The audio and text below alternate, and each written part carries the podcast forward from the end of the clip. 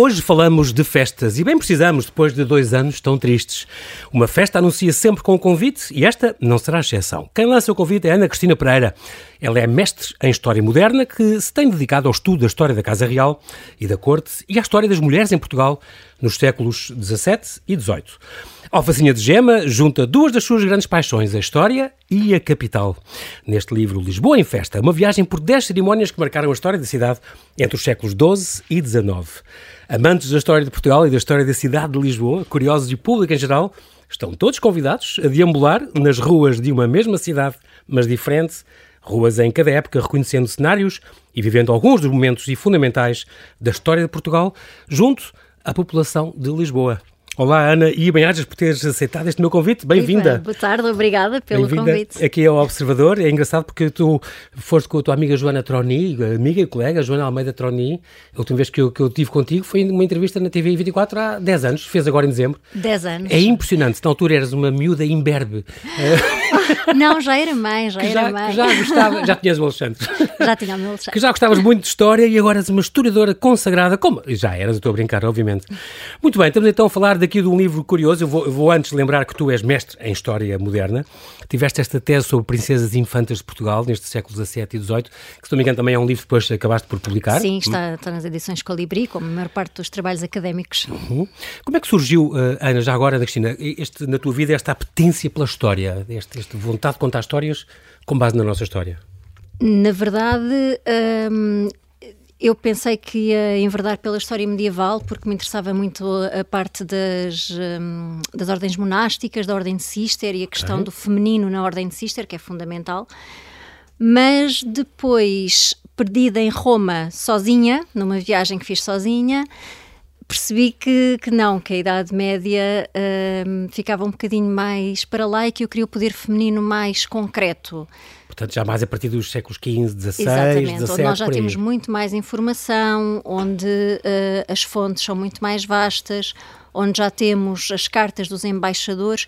Eu acho que Exato. o que me levou para, para a Idade Moderna foi exatamente isso, foi haver a perspectiva do outro. Portanto, o outro sobre nós e não só as nossas fontes, uh, que hoje em dia também, felizmente, a época medieval está muito mais trabalhada do sim, que estava. Sim.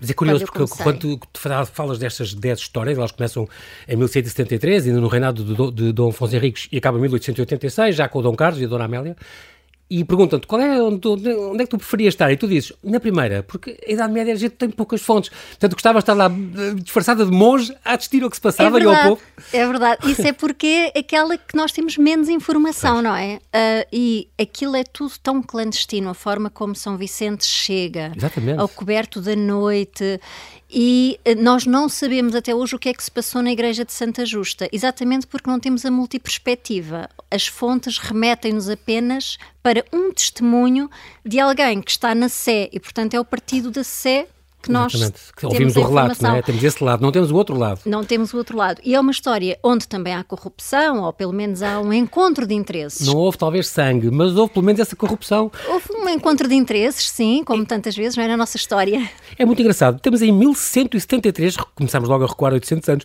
chegada das relíquias de São Vicente. Portanto, temos este mártir que, que foi eh, martirizado em Valência em 23, 22 de janeiro do ano 304, e por isso é que 22 de janeiro é o dia dele, está quase a ser.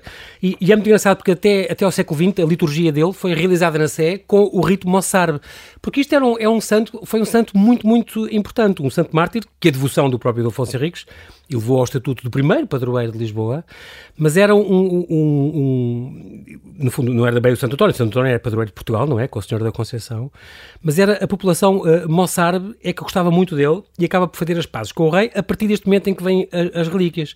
O próprio José Matoso diz que foi a partir daqui a pacificação da cidade. Completamente. Um, porque era um, um, santo que também dizia alguma coisa ao, ao, aos muçulmanos. Aos muçulmanos, sim. Na verdade, até é aquele santo que nós utilizamos para falar da forma como todas estas comunidades viviam numa península ibérica. também estavam cá os judeus, também, exatamente, já, já e, coexistiam. Portanto, todas estas religiões coexistiam. Uh, obviamente com momentos de luta, que há sempre. Confronto, sim. Mas quando os, falamos do promontório sagrado, que é o Cabo de São Vicente, São Vicente, estamos a falar de uma ermida que também acolhia os muçulmanos. Tinha que servir comida. Sim aos peregrinos. E, portanto, este respeito, no fundo, pela religião do outro, porque também é peregrino, claro. acaba por dar uma perspectiva diferente que depois, para séculos mais tarde, não temos, porque a luta está mais exacerbada, não é? Sim.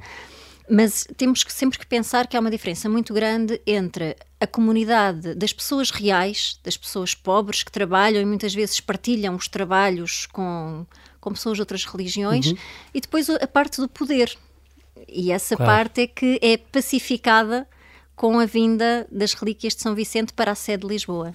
Incrível, porque então houve aqui, como tu dizes, um caso de, de corrupção. Uh, uh, as relíquias de São Vicente para irem para a Sé, deu-se ao pároco da igreja de Santa Justa, que, que, nessa altura então seria a primeira igreja moçárabe que, que já existia em Lisboa. Pensa-se que sim. Uma cátedra na Sé, ou seja, compra-se as relíquias de São Vicente. Não há sangue, uh, há talvez umas escaramuças e tal, mas é uma compra. Sim, é, é, é um ato de pacificação. E um ato de paz é sempre um acordo de paz, é sempre um tratado, não é sempre um claro. acordo. E há sempre cedências de parte a parte. Neste caso, quem ficou a perder foram os monges de São Vicente Fora que queriam ficar com as relíquias claro. e não ficaram. E, São Vicente Fora, é assim chamado, porque era exatamente fora, era fora da cidade na altura, não era? E, onde, aliás, estavam, descobriram em armários lá há uns anos, em escavações, muitas ossadas ainda do tempo da tomada de Lisboa. É impressionante. Sim. Que ainda e, tem esses resquícios. E, e, mesmo a nossa sede de Lisboa mantém a antiga mesquita, não é? Que agora tem sido bastante, tem sido um tema até bastante polémico. Exatamente, por causa das escavações Por causa das escavações no, no, que estão a ser feitas uhum, uhum. e que ainda ah. não se percebeu muito bem. Aliás, está neste momento a decorrer uma, uma campanha um, de assinaturas, portanto, uma, uma petição, uma petição ou, uhum. para que se proteja este património. Claro, é? claro. Muito importante. E esta coisa que estás a dizer da, das religiões diferentes faz lembrar eh, Éfeso, onde eu tive Éfeso, e onde está a casa Nossa Senhora, e onde uh, cristãos e muçulmanos têm esta devoção. Eles também têm esta mãe deste profeta, o Jesus, não interessa, é, e, e, eles vão lá pôr pedidos no, em papelinhos, como se faz no muro das alimentações, faz de conta com os judeus. E, e, os cristãos também, a mesma coisa, é também. É, é muito engraçado, porque há essa convivência de, das duas religiões naquele sítio. Isso é, há uma convergência das é. religiões monoteístas para, para um respeito, pelo menos. Muito curioso. Que é uma coisa que nós às vezes esquecemos, não é? Quando depois falamos nas cruzadas uhum. e. Um, parece que não existe esta convivência. E depois na Inquisição também, com, com, com, tudo o que fez aos judeus e tudo. É verdade. Este convite para este livro do Lisboa em Festa foi lançado por um, um grande nome, este José Sarmento de Matos, grande olicipógrafo, ele deixou-nos há, há, três anos, faz muita falta os estudos dele sobre Lisboa. Muita mesmo. E ele é que disse, estava na Feira do Livro e disse, Ana Cristina, desce do palanque e vem, e vem, vem ao Exato. povo, vem ouvir o povo. Uh, e se, uh, foi mais, e, se, e como é que será que o povo pensa esse poder? Porque eu estava entusiasmadíssima a falar dos batizados e casamentos das minhas princesas, não é? Pois, tu trabalhavas a Casa Real, claro, não é? eu sempre trabalhei a Casa Real e hum, ele disse, então e, e o resto? E a cidade? Como é que a cidade reage a isso? Muito curioso. E eu nunca tinha porque nós eu acho que na vida tudo aquilo que nós fazemos depende daquilo que, que vamos conversando com os outros. Acho que a rede que nós fazemos Sim. é muito importante. E, hum, e eu pensei, por que não? Então, notas várias para projetos futuros, que é uma pasta que está no meu computador, que tem este nome maravilhoso, notas várias para projetos Exato. futuros. E lá vou escrever aquilo que o convite. E, e realmente foi, mas isto foi um desafio gigante. Eh, e eu não vou. Não sabias tu na altura o trabalho não que sabia, ter? não, não, não. Aliás, este livro, e eu confesso aos nossos ouvintes que foi uma esteve reescrito várias vezes. Foi várias vezes uhum. para o caixote lixo, foi reescrito várias vezes e só continuou porque a editora da Horizonte me conhece e é bastante... Horizonte, aqui fica esta homenagem também, claro. Sim, sim, sim. Uh, porque muitas vezes não, não chega o autor, não é? É muito importante a editora. Claro. E o trabalho que nós desenvolvemos em equipa. Sim, e eu acho que isso é fundamental uh, com as editoras com quem se trabalha. A pesquisa, a pesquisa para ti não foi fácil, isto é, é assim, eu estou-me a lembrar que há registros paroquiais, há crónicas dos reis e tal, mas ir saber como tu foste saber o que é, como é que o povo assistiu a estas coisas, estas justas, estas touradas, estas festas, este fogo de artifício, os candeeiros iluminados, uh, uh, tudo isto, não é fácil, nem sempre os cronistas falavam disto. Não, não, e foi preciso ir, foi muitas vezes encontrar nos trabalhos académicos, nas teses de doutoramento que estão feitas e que existem muitas, sobretudo para a Idade Média atualmente, uh, teses novas, diferentes, projetos alternativos, projetos de olicipografia, para tentar, das investigações que foram feitas com determinado objetivo, ir tirando elementos que me permitissem montar esse cenário, montar esse quadro. Ah. E daí um, um, trabalho desta natureza tem sempre uma bibliografia imensa, não é? Claro. E porque eu vivo muito também do trabalho que é feito pelos outras, pelas outras pessoas e, e presto-lhes essa homenagem, porque é claro. é um trabalho académico que muitas vezes fica para dentro e não é divulgado. E estes dados são Exatamente. fundamentais, porque é de todos estes dados que nós temos a perspectiva o da quadro cidade. geral, não é? Exatamente. Ana Cristina, estamos agora, estava agora aqui a pensar no, com base neste, neste teu livro, falámos na pesquisa, na seleção, tu selecionaste 10 festas grandes, digamos assim, em, em 713 anos. Esta longa história festiva fala de aclamações, de cercos, de pestes, de chegadas apoteóticas, de encenações de desfecho imprevisto, faustosos bailes, touros, justas e torneios. Claro, depois com uma fatura elevada, já vamos falar disso. Os touros, por exemplo, é uma coisa muito omnipresente. Nós, e sempre aproximou muito transversal nestas festas quase todas. Sim, as touradas fazem parte da, de toda a história, atravessa e atravessa o século XX também, não é? Na sim, verdade. sim, claro, claro. Um, de qualquer das formas, é, uma, é sempre uma coisa que está muito presente. São as touradas estão presentes ao longo da maioria das cerimónias. E que nunca passa assim de moda, quer dizer, os, os torneios acabam lá nos séculos XIII, XIV, por aí, mas isto depois continua até agora, não é? Continua, porque é a luta do homem contra o animal. Nesta época, note-se que a tourada portuguesa não tem, uh, não tem as bandarilhas, não tem Sim. a tourada tradicional, no fundo é a nossa... Tem, tem, os cavalos... Tem, as, eh, tem os cavalos, tem as pegas... As pegas. As pegas. Mas também uh, nós, uh, também havia, não falamos disso, uh, uh, mas assistimos mais desconfiados às festas judaicas e às festas moriscas. Também eram festas que havia na cidade de Lisboa, em certas comunidades, mas pronto. Sim, uh, existiam e elas eram partilhadas porque eram nas ruas que, se, que elas se viviam, não é? E, claro, olhava-se com certa desconfiança mas uh, sempre com interesse, até porque tudo o que tenha música acaba por nos atrair. Junta, exatamente. Não, não é? Nós temos uma criança pequena, se alguém está a tocar, não importa o que, não importa se está Ela bem ou mal. vai dançar com aquilo e vai... Vai logo. Exato. E eu acho que isto está mesmo no nosso está ADN, no não é? Uh, e, e, isto nota-se muito nas festas de Lisboa. E dentro destas festas também, uh, não, não esqueces, e fazes bem, estas romarias e procissões, também há muitas festas do povo. Estou a pensar no Corpus Christi, que já há referências desde o Dom João I, desde o século XIV, na, na Senhora da Saúde, portanto, desde 1570, por exemplo, na Romaria, que é mais importante em Lisboa, a Senhora do Cabo, do, do no, a Senhora do Cabo, no Cabo Especial, portanto, com, ou, ou a, a Pedra de Mua, com a Romaria dos Sírios, também é uma coisa muito, muito antiga, desde o século XIII ou XIV, é, é impressionante. E, e é, uh, chega a dizer-se nas crónicas que Lisboa se despovoa na porque as pessoas vão todas, neste caso, iam para a margem sul. As pessoas vão todas, é atravessam o Tejo, uh, fica cheio de barcos. Uma grande adesão popular, sim, e real, e sobretudo a partir do momento. E hum, a Nossa Senhora vem andando, não é? Em, em pelos sírios, não é? Por várias capelas, uh, e tudo isso está descrito, e então o Beckford diz que Lisboa se despovoa. é o inglês que diz, mas o que é que aconteceu? Exatamente, não está cá ninguém, né? e, e, é engraçado porque até no próprio Museu dos Coches se conserva um, um de, uma dessas carrinhas sim, sim, que leva, sim, muito famosa, o Coche Real, de, de, levar este, este sírio. Muito bem, e tiveste que fazer uma seleção, porque há, há muitas festas que não, tu, tu, lembras, por exemplo, a chegada do Dom Miguel, quando veio ser aclamado rei, é uma das que teve ficado fora, e não nesta seleção de 10 que tu fizeste. Pois, uh, isto, um trabalho é sempre uma seleção, não é? Claro. É um bocadinho as nossas significâncias também. Uhum. Uh, e uh, o que eu quis foi que fosse exatamente da parte da cidade. Ou seja, quanto mais tivéssemos a cidade no seu todo a participar ativamente, melhor. E, uhum. e isso foi, foi o meu grande um critério. foi o meu critério. O que acontece, o que aconteceu depois, note-se que isto foi a posteriori, é que eu me dei conta, já depois de ter escrito uns três ou quatro capítulos, uhum. é que muita desta festa nasce do luto, nasce da dor é a festa do cerco. As pessoas aclamam Dom João. Ah, porque a peste, a, a peste no fundo foi a grande, resolveu a grande parte, Exatamente. como, como tinha acontecido com Jerusalém. Exato. Acharam Até que era uma coisa divina. Não é, de acharam que era uma coisa divina. Deus mandou a peste e o acampamento castelhano ficou dizimado, quer dizer. Eh, mas tudo isto, as pessoas quando aclamam Dom João I e há a festa de nós vamos conseguir, eh, vamos Exatamente. ganhar, ao mesmo tempo sabem que vem guerra e que vem um Sim. cerco e estão a preparar-se para isso. Ou seja, esta, aquilo que nós hoje chamamos de resiliência, não é esta palavra Exatamente. que nós utilizamos está na tanto, moda agora.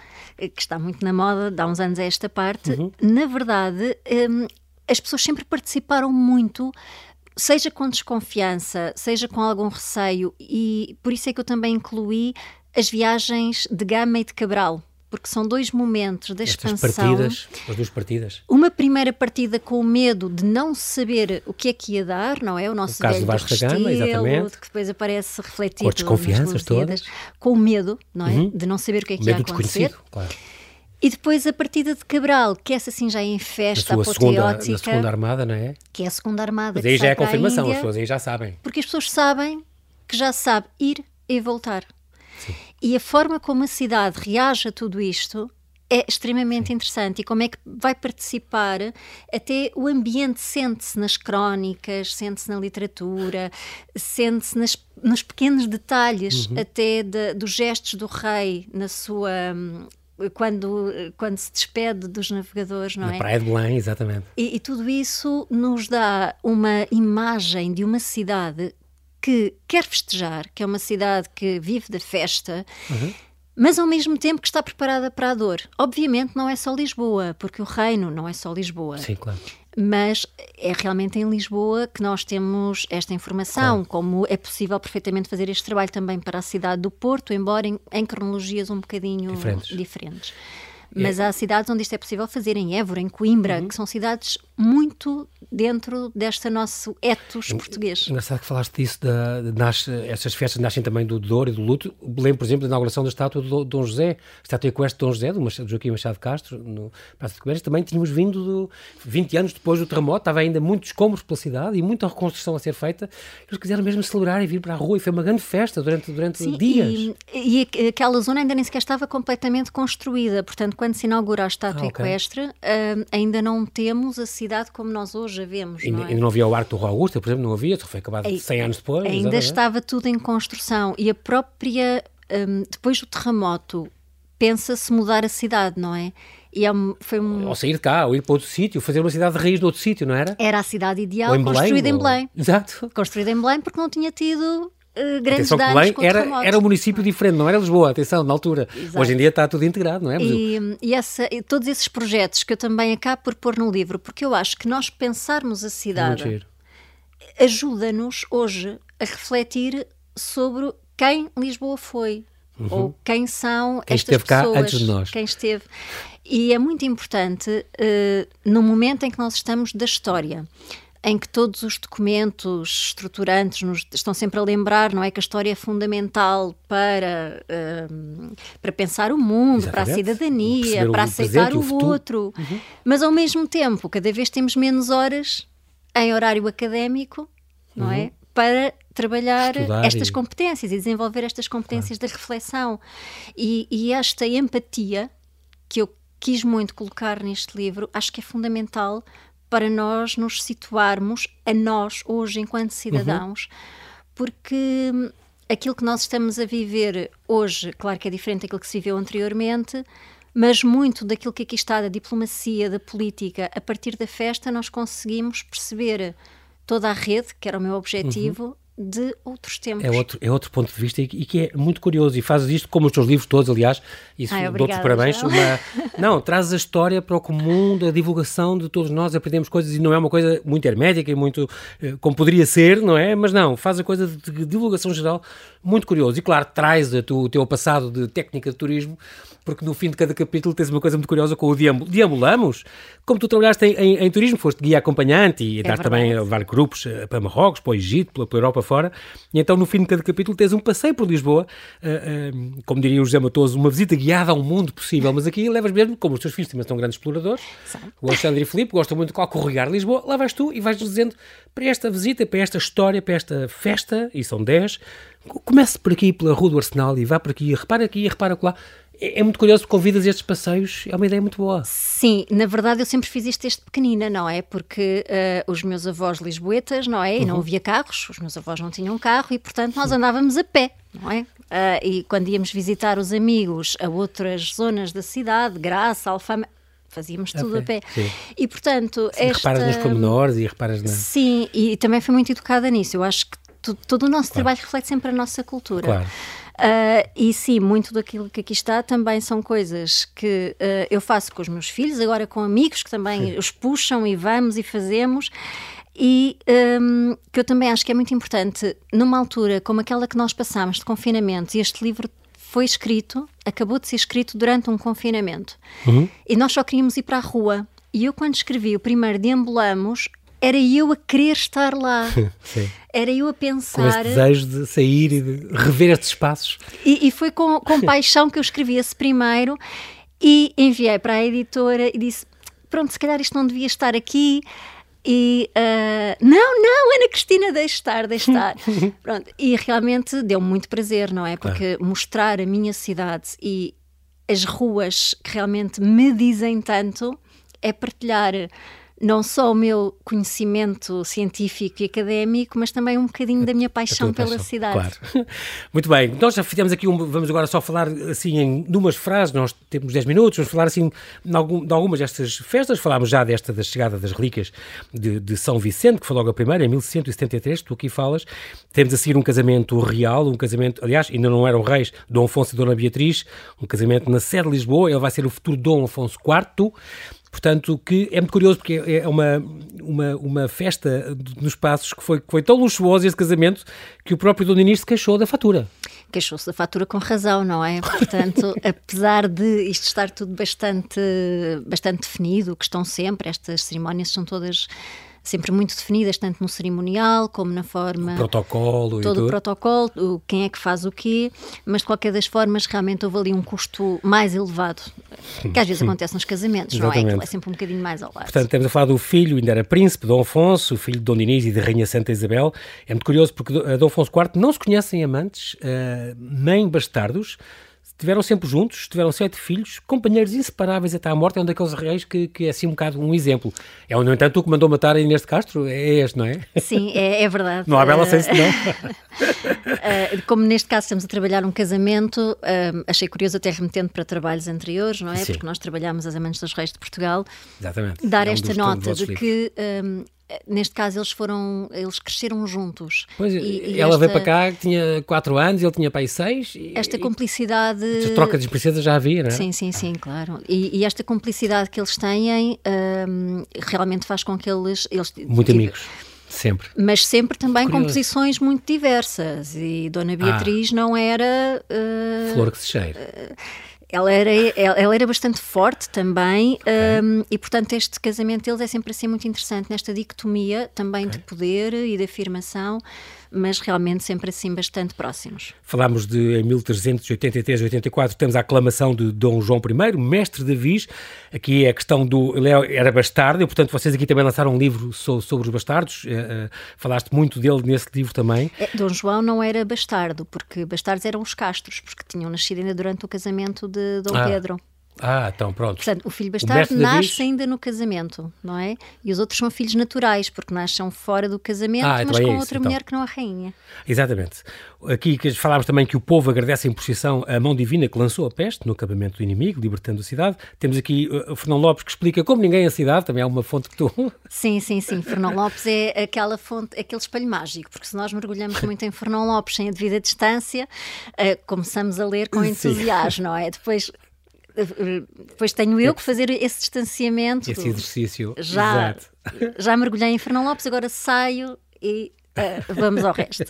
Exato. Falamos depois da outra, a tua quarta festa é a Gama e Cabral, a festa dos descobrimentos, estas partidas, dois momentos na Praia do Restelo com estas, com esta, uh, as partidas quer do Pedro Álvares Cabral, quer do, do Vasta Gama, uns anos antes.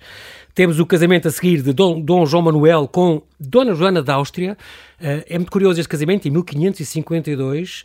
Uh, Dom João Manuel, portanto, é o príncipe herdeiro, filho de Dom João III, casa então com esta prima direita, filha de Carlos V e da Dona Isabel de Portugal, uma grande imperatriz, que eu já tive aqui um programa inteiro sobre ela, porque merece todo o destaque do mundo, uma mulher extraordinária, ainda assim muito bonita, que deu cartas por toda a Europa naquela altura, e tem este filho, Dom João Manuel, e, e é incrível, é o único sobrevivente dos nove filhos de, de, de Dom João III e Dona Catarina da Áustria. Portanto, um casamento que também uh, uh, que, que tinha, tinha 15 anos ele, ela tinha 17, se não me engano, um bocadinho mais Por isso é que nós chamamos a Princesa da Esperança, não é? Porque uh, é o garante da dinastia, é o, último, é o que exatamente. vier daquele ventre. Portanto, ela é a princesa da esperança porque é do seu ventre que nascerá, se manterá a dinastia e assim será com Dom Sebastião. Será ela a mãe de Dom Sebastião. Ele depois morre dois anos depois, o próprio Dom, Dom João Manuel, não é? Uh, deixando Dom Sebastião bebê ainda, pronto. Falas então aqui, aconteceu aquela troca de, de, de princesas ibéricas em Caia, também é, é muito curioso. Uhum. A chegada depois ao Barreiro, onde o sogro a recebeu, Dom João III e tal. Oito dias de festa aqui. O Dom o Filipe II de Portugal, portanto, é, aliás, é a imagem muito bonita que vem na capa do, do, livro, esta chegada deste, em 1619, deste segundo rei Filipe que, que teve cá uh, em Portugal e que começou a preparar esta vinda há 18 anos até que finalmente concretizou-se. É verdade. Mas ele veio meio escondido a primeira vez. A, a primeira vez um, faz tudo parte da encenação do poder. Okay. E por isso é que este título é mesmo a força e festa num jogo de espelhos, porque é disso que estamos a falar. Por um lado, não queria vir, foi preciso os portugueses pagarem essa viagem à Querida. espera que, com a proximidade do seu rei, que fossem concedidos alguns privilégios. Indultos e coisas assim? Que não aconteceu. Não Mas é? por cima, Portanto, exigiu houve, uma fatura caríssima. Houve uma fatura imensa, imensa discussão à volta de dinheiro e a chegada de Dom Filipe II foi maravilhosa, foi triunfal, foi a segunda, porque a primeira vez que ele entra em Lisboa, entra como peregrino, anónimo, desconhecido. E tudo isto faz parte da forma de estar desta monarquia hispânica que é uma monarquia que é una, mas ao mesmo tempo é separada porque Portugal Dual, continua a ser um rei independente, não é? Continuamos com duas coroas. E ao mesmo tempo, Filipe entra como peregrino, meio clandestino, Cristo, vai para a posição do corpo de Cristo, Cristo como peregrino. Exatamente. Mas depois a seguir entra como conquistador. Em apoteose, claro. E tudo isto um, revela aqui, eh, em primeiro lugar, já as instabilidades que existiam nesta uhum, época. Uhum. E que depois conduzirão um, a 1640. Portanto, à restauração. E não era só em Portugal que esta questão se colocava. Portanto, esta forma que Filipe tem de vir para Lisboa também se aplica a outras zonas de Espanha, que depois, aliás, terão as suas revoluções, Exatamente. não é? Como a Andaluzia, a da Andaluzia, que é anterior à de Portugal. Muito bem. Depois, o capítulo que mais gosto de eu escrever este do, do, do, do Filipe II. Avançamos para 1661-62, o casamento cá está da Dona Catarina de Bragança e Carlos II de Inglaterra, um casamento com o maior impacto político uh, e pressão diplomática que, que houve no, no, neste, nestes últimos séculos. Ela foi levada depois pelo embaixador Sandwich para, para Inglaterra, este dote que nunca, nunca é pago, mas apontamos para a organização da cidade. Uh, Catarina II acaba por ser o garante da dinastia também. E ela depois que trata, quando ela volta, já como rainha viúva, uh, assume quase o, o, controle do poder e tudo, praticamente. Não... Catarina de Bragança é muito interessante, porque o casamento dela é de paz, não é? Uhum. É a uhum. única forma que assegurar Portugal tem aliança. de assegurar a aliança e mais, é das poucas herdeiras ainda disponíveis, porque nós quando pensamos nos filhos de Dom João IV e Dona Luzia de Gusmão, Dom Teodósio, que era o filho mais velho, morreu. A infanta Dona Joana, que era a primeira filha, morreu. Ficou Catarina de Bragança. Uhum. E depois já em Lisboa, já como reis, nasceram Dom Afonso que o irmão exila, o não Dom, é? Dom Afonso VI. Dom Afonso VI. E o Dom Pedro II casa Dom Pedro que era fica como regente, casa com a, que era, com a ex-cunhada, exatamente. Uh, e só Francisca tem uma filha, Isabel Luísa Josefa. E, portanto, esta gente, no fundo, de todas estas pessoas, só temos uma princesa. Catarina que o próprio pai queria casar até com o rei de França e depois acabou por... Um, essa, o casamento da Catarina foi sempre bastante... Negociado. Um, e... Negociado, Sim. mas o casamento em França foi pensado para a irmã, que ainda estava viva, ah. para a infanta Dona Joana, porque só, só morre em 1653. Okay. E, portanto, 1640 a 1653, o que Dom João IV quer é o apoio francês, naturalmente, à independência. E daí essa negociação dupla dos casamentos, por um lado casar Dom Teodósio também com uma princesa francesa, casar a filha com uma, um príncipe francês, francês? ou um sobrinho do rei francês. E Catarina, claro, era a mais velha, seria tratada a seguir, não é? Ela só vem para a ribalta porque uh, se torna a, a primeira. A irmã morreu. Em 1775, é a oitava festa, a inauguração da estátua equestre de Dom José, já, já, já falámos disto, uma iniciativa da Casa dos 24, as Pensas do Povo. Muito curioso, só eh, este desfile que foi vir com a estátua desde o Arsenal de Cima, onde foi andar à fundição, até ao lugar definitivo, tu que contas, demorou três dias e meio. Só... Abriu-se uma rua Tiveram para passar ali... a zorra, não é? Com a, a zorra é toda esta, esta. É a carroça. A carroça que trazia esta coisa a... monstruosa. Esta uma coisa, coisa, monstruosa. Extraordinária, porque é tudo feito com, com, com só um jato, a fundição só de um jato, uma peça única. Um bronze que demorou 28 horas a derreter, a forma demorou 8 minutos a encher. É impressionante. As pessoas foram obrigadas a festejar aqui nestes três dias havia uma lei que dizia que queremos é as pessoas ou pagam multas ou vão para a cadeia por 20 dias ou queremos as, as casas com luzes e colchas e, e penduradas. Porque aí também estamos a falar da afirmação de poder do Marquês de Pombal, não é? Portanto, claro. é a festa da cidade, mas mais do que ser a festa da cidade, tudo isto é também por lei para que não haja oposição, para que não haja claro, resistência. Claro. E aqui também é sempre poder, não é? Sim. Uh, eu acho que todas as nossas festas são sempre também uma questão de poder. Exatamente. Outra, outra, outra, mesmo a acabar, temos dois minutos. Este é o regresso do rei em 1821.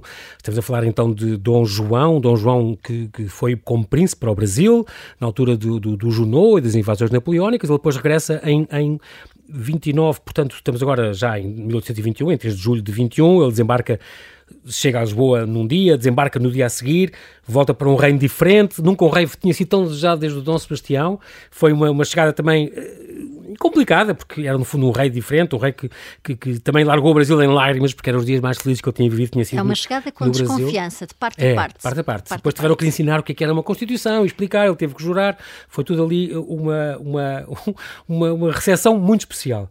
E terminas então com o último grande conto de fadas da monarquia portuguesa, a recepção da Dona, Rainha Dona Amélia, eh, da Princesa Dona Amélia, ainda na altura, e o casamento com o Dom Carlos, a inauguração, falas aqui uma, uma, coisa muito gira com a inauguração da Avenida Liberdade, este boulevard francês, uma, uma, obra polémica, um grande atentado, criticaram muito o Presidente da Câmara na altura. Uh, é, é, Como há sempre. Exato. há de haver sempre velhos do Restelo. Uma festa de casamento extraordinária, ela chega de comboio e, e, e a Lisboa, a Santa Apolónia, as despesas brutais, porque incluiu a decoração do Palácio da Ajuda, do Palácio das Cidades e do Palácio de Belém. Para receber todos os convidados. Quatro dias de gala, um baile na ajuda com 2.700 uh, convidados, um jantar no Palácio de Belém. Uh, e estas coisas engraçadas tu contas, o, o Dom Luís a, a, renovar o Palácio. Não, não, não, virem a seda do avesso, que, que o avesso está muito bom. E assim foi, fizeram isso para, para e, estava, estava muito bom, provou-se que o rei tinha razão, não é? Nós temos realmente uma, uma grande apetência por é, é muito curioso tu, tu falares disto, depois pensamos noutras festas, os Santos Populares, quando veio a Rainha Isabel II, por exemplo, em 57, também Lisboa engalanou-se muito, a própria Expo. E para receber também Dona Amélia. É? Exatamente, quando, quando ela voltou na altura do Salazar e que, que pediu, e, e, e, tinha um fraquinho, eu acho, por, por isso, arrumar essa página. Muito bem. Ana Cristina, é, o tempo é assim mesmo, na rádio voa. Eu, eu... Oh, João, contigo voa sempre muito depressa. Obrigada. E tu terminas, terminas este livro a agradecer ao leitor. Obrigado por ter, estado, por ter estado desse lado, do braço dado, percorrendo esta Lisboa em festa. E é também isso que eu quero dizer. Quero agradecer-te a, a, a, tua disponibilidade em teres vindo. Fica à espera então mais obras tuas para tu voltares a conversar connosco sobre os temas que nos fazem conhecer e amar mais a nossa história. Muito obrigado por ter vindo de braço dado connosco a conhecer estas festas em Lisboa. Até à próxima. Muito obrigada Muito pelo obrigado, convite. Cristina. Boa noite.